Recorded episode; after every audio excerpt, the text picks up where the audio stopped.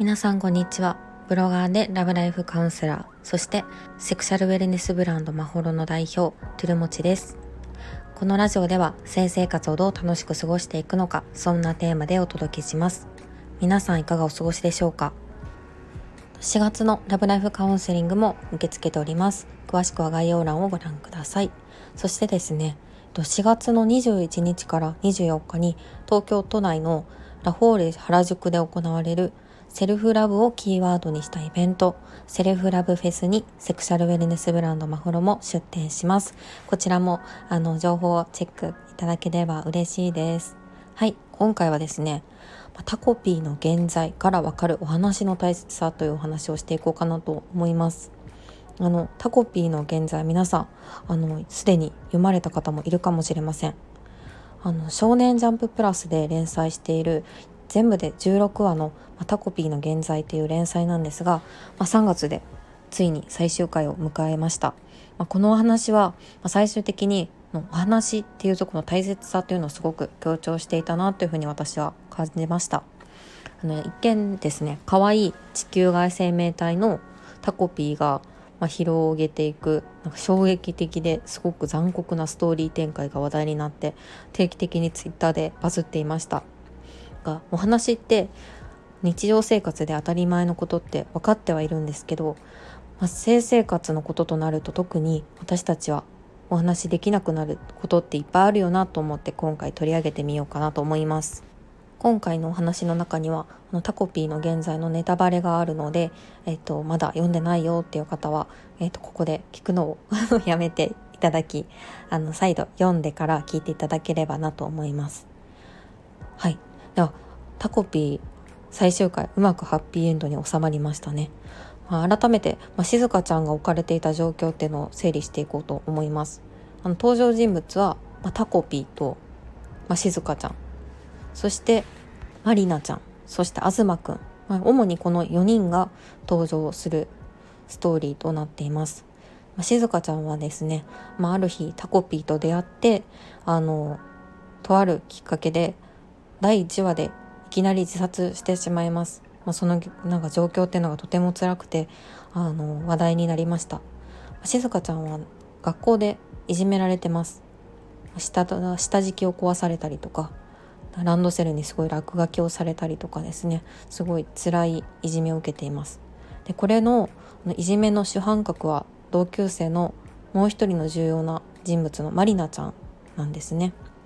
でなんでいじめているのかっていうと、まあ、マリナちゃんのパパと、まあ、静香ちゃんのママのこの2人が、ま、親密に関係になっていたことがこういじめの発端となっています。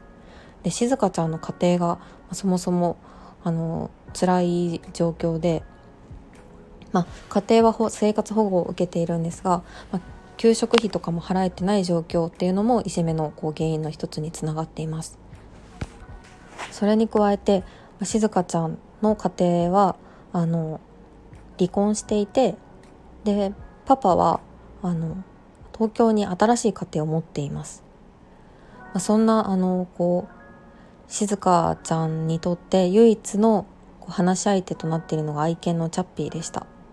その唯一心を開けて心が落ち着く場所よりどころでもあったんですが、まあ、そういういじめっていうところと辛い現実っていうのを生き抜くために最後の希望となっていたのがこの愛犬チャッピーでした。1話ではそんなこう愛犬チャッピーがいなくなったことであの静香ちゃんは心の拠り所をなくしてあの自殺してしまいます、まあ、そのチャッピーがいなくなった理由っていうのもマリナちゃんが関係しているんですよね。で、まあ、静香ちゃんは絶望してしまうっていう状況に対してまたコピーがあれこれこうどうにかこの現状打破しようとするんですがまあタコピーは一言で言うと本当に無知で、まあ、読んでる側からするとアホなんじゃないかこいつみたいな そんな印象を持ってた人が多いんじゃないかなと思います。一方マリナちゃんも実は複雑な家庭を家庭環境にいます、パパが不倫しているってこともあるのであの静香ちゃんの静香ちゃんじゃないですね。マリナちゃんのお母さんもすでにあの精神的にすごく病んでいる状況です。まりなちゃんもずっとこうママの味方だよねっていうことをママからずっと言われ続けているんですよね。なので、まあ、まりなちゃんは、まあ、そのこう辛さっていうものを静香ちゃんにぶつけているという側面もあります。物語の最初としてはまりなちゃんがすごくあの悪役として登場するんですけど実はまりなちゃんもすごく悲しい状況にいたっていうところがあって、まあ、その2人の関係をめぐってあの東くんっていう男の子も巻き込まれてしまって、まあ、不幸な結果になってしまうっていうところをタコピーがどう変えていけるのかっていうのがそんな話でした。最終的に、まあ、タコピーがまあ、とあるきっかけから自らを犠牲にしてあのハッピーエンドへと導くんですが結果的にその静香ちゃんとまりなちゃんっていうもう絶対に関われないような2人があの共通して話せる話題が、まあ、タコピーでした2人にとってタコピーっていう重要な、まあ、キャラクターがいて、まあ、その最終的にタコピーっていう存在は消えてしまうので2人の中ではタコピーっていう存在がすごいあのおぼろげに残っている記憶としてあるんですけど、まあ、そのキーワードをきっかけにあの2人に話題が生まれていくんですよね。内容がタイムループものなので、まあ、一回不幸になってしまった結果をタコピーが巻き戻して巻き戻してでも失敗して失敗してを繰り返していくんですけど最終的にタコピーの